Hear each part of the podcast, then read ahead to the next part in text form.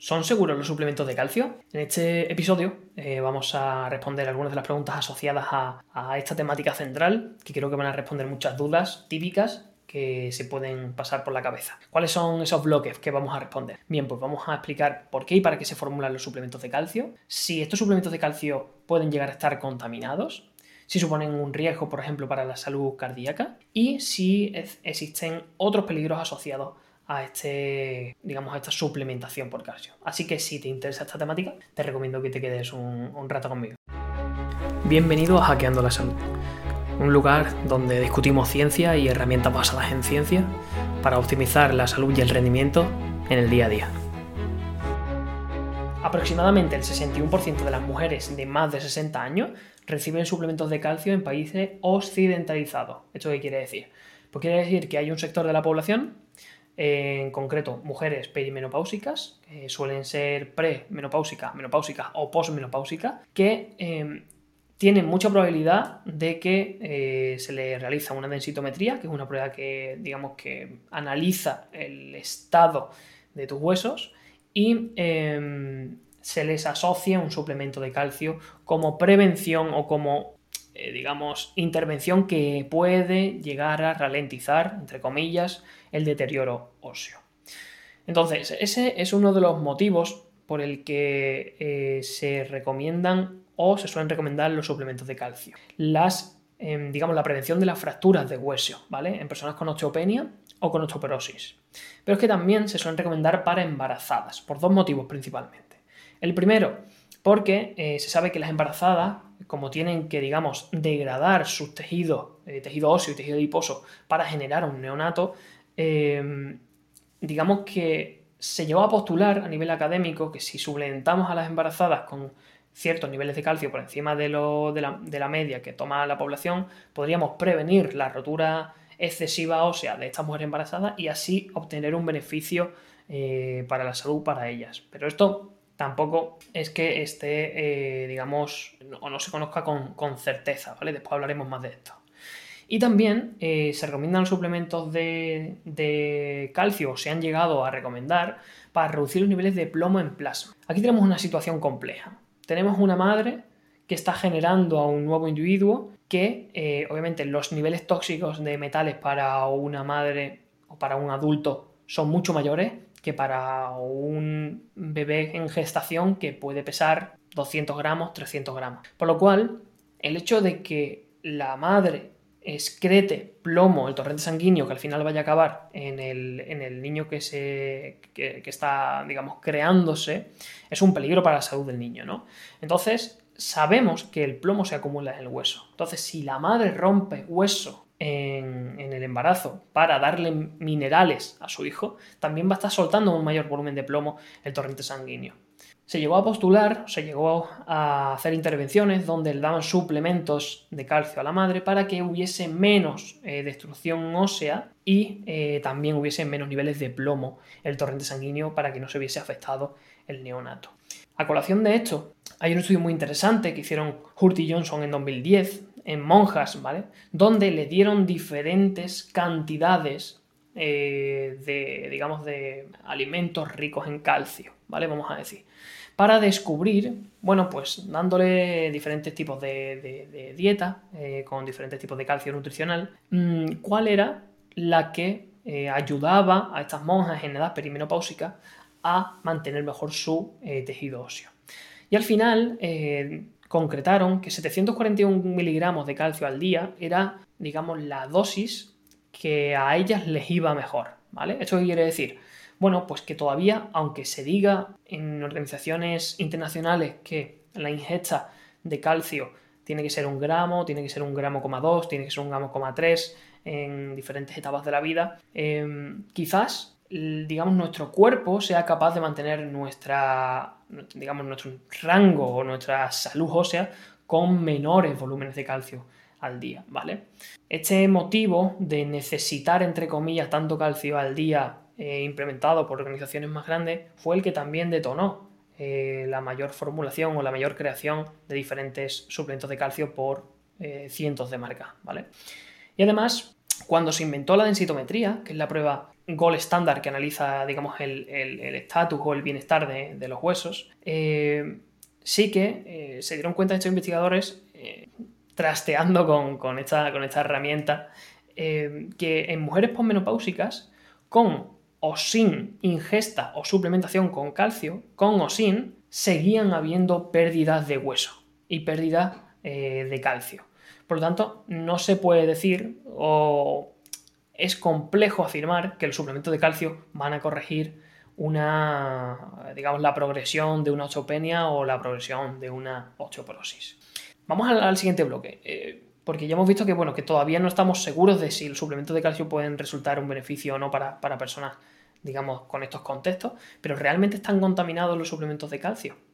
Aquí hay una intervención que hizo eh, el equipo de investigación liderado por el Suelfo, eh, en el que investigaron 136 marcas de suplementos y donde descubrieron que dos tercios de esas 136 marcas de suplementos de, calcio no cumplieron los criterios estandarizados para la mínima cantidad de plomo que tenían que tener. ¿Esto qué quiere decir? Vale, un suplemento tiene, digamos, unas eh, digamos, unos criterios para poder salir al, mercado. Obviamente que no esté contaminado por plomo es uno de ellos. Em, en este caso, los criterios te decían que 1,5 microgramos eh, de plomo por dosis, si se superaba eso, no se puede, no se puede, digamos, comercializar ese suplemento.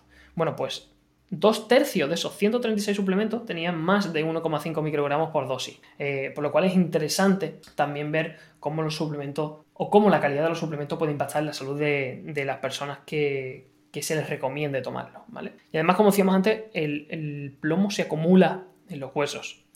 Eh, y al final, si sacamos el suplemento de plomo de, por ejemplo, las materias primas típicas son harina de huesos, eh, dolomita, o concha de ostra, dependiendo de la materia prima y dependiendo del hábitat, por ejemplo, de esas ostras o de dónde provenga la harina de los huesos, que pueden ser de, animales también contaminados, podemos, digamos, se puede eh, vehiculizar desde la materia prima hasta el suplemento final ese plomo eh, que al final, pues bueno, eh, supone una fuente de contaminación para las personas que lo toman, ¿no? Por lo cual hay que recordar que nuestro cuerpo es bastante exquisito y bastante riguroso con la absorción, el transporte y la acumulación de minerales y de metales. ¿vale? Hay algunos metales que los necesitamos para, nuestra salud, como por ejemplo el hierro.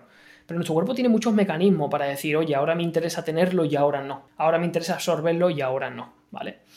Y para interiorizar un poco esto, se hizo un estudio en África en África, digamos que el consumo de alimentos ricos en calcio es bastante bajito. Son mujeres embarazadas que estaban tomando aproximadamente unos 300 miligramos al día, que está muy lejos de la recomendación oficial, que es un gramo aproximadamente. Y eh, lo que hicieron con estas mujeres, como estaban embarazadas y eran africanas, era eh, hacer un grupo placebo donde no se les daba calcio, solo se les daba una cápsula que, no tenía nada, y eh, a las otras se le, dieron, se le dio un suplemento de calcio.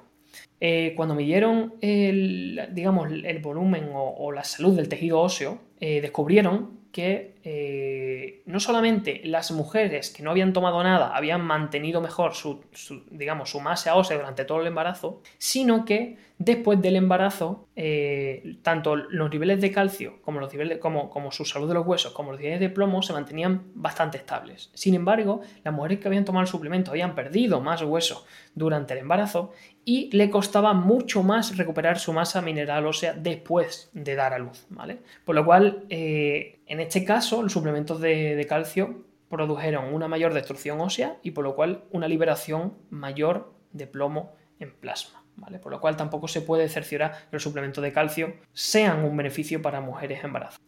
¿Y por qué hay este, mm, este mito, bueno, o esta, este, bueno, este mito, esta habladuría de que los eh, suplementos de calcio suponen un peligro para el corazón?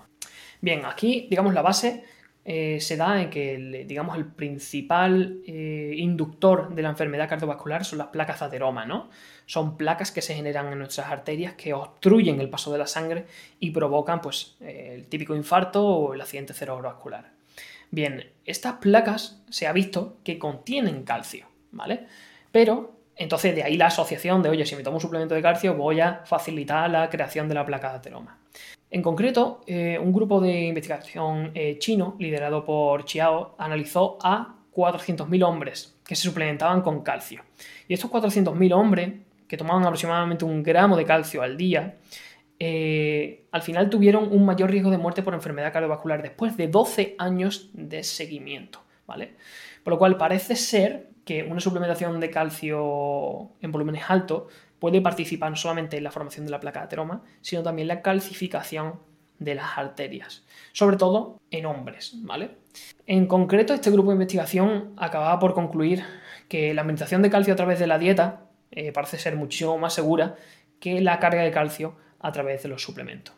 Independientemente de la salud cardiovascular, ¿qué otros, qué otros riesgos están registrados, digamos, con los suplementos de calcio? Bien, pues hay diferentes grupos de investigación que han tratado eh, efectos secundarios, por ejemplo, gastrointestinales, como un aumento de estreñimiento, de diarrea, de dolor abdominal. Eh, algunos estudios, pero de forma poco concluyente, lo asocian con cálculos renales, ¿vale? Con piedras en el riñón, también con eh, degeneración macular asociado a la edad, ¿vale?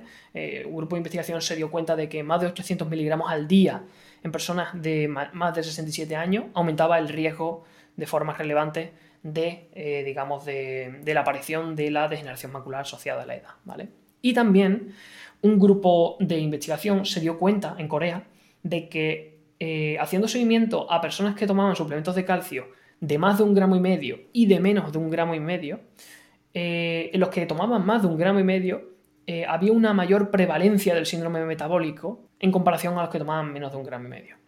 Como conclusión, la suplementación con calcio es más que polémica y eh, supone, digamos, un, un, esfuerzo por parte del profesional de la salud para investigar muy bien el caso en el paciente para ver si puede ayudarla o no digamos, en, diferentes contextos de salud. Mm, a priori, eh, yo, digamos, no suplementaría, no suplementaría a un amplio porcentaje de la población. Hay casos puntuales en los que sí tendría sentido, pero debería, deberían de, realizarse un proceso de investigación mucho, mucho, más detallado antes de recomendar estos suplementos de calcio, ¿vale? Y sobre todo, eh, no autosuplementarse. Esto es muy importante, ¿vale?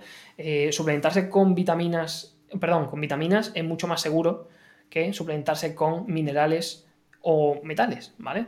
Eh, por lo cual, que las personas no se suplementen con hierro, que no se suplementen con selenio, o no se suplementen con zinc, sin una, recomendación seria de un profesional de la salud, eh, digamos, actualizado en la temática. Entonces, nada, espero que te haya gustado este capítulo eh, o este episodio donde hemos aprendido un poquito más. Con este terminamos la sección del calcio, que hemos grabado como cuatro vídeos o, cuatro episodios. Y nada, que estaré comentando o estaré respondiendo todas las dudas por comentarios. Y que, bueno, si has llegado hasta aquí y te quieres suscribir, si no lo estás, pues encantado de la vida. Así que nada, nos vemos en el próximo episodio y espero que tengas un, un día muy, muy bueno.